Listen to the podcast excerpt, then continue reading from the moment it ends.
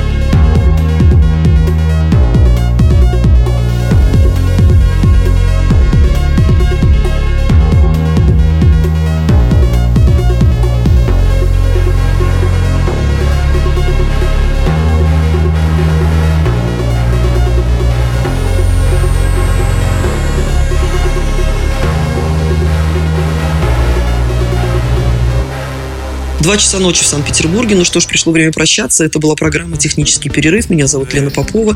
И я благодарю моего сегодняшнего гостя Дранки Панки за предоставленный гостевой микс, который мы слушали на протяжении последнего часа на волнах Радио Рекорд. Ну а пока всем спокойной ночи. До свидания. They will conquer the entire universe. Year 19, 19, 4. Beware.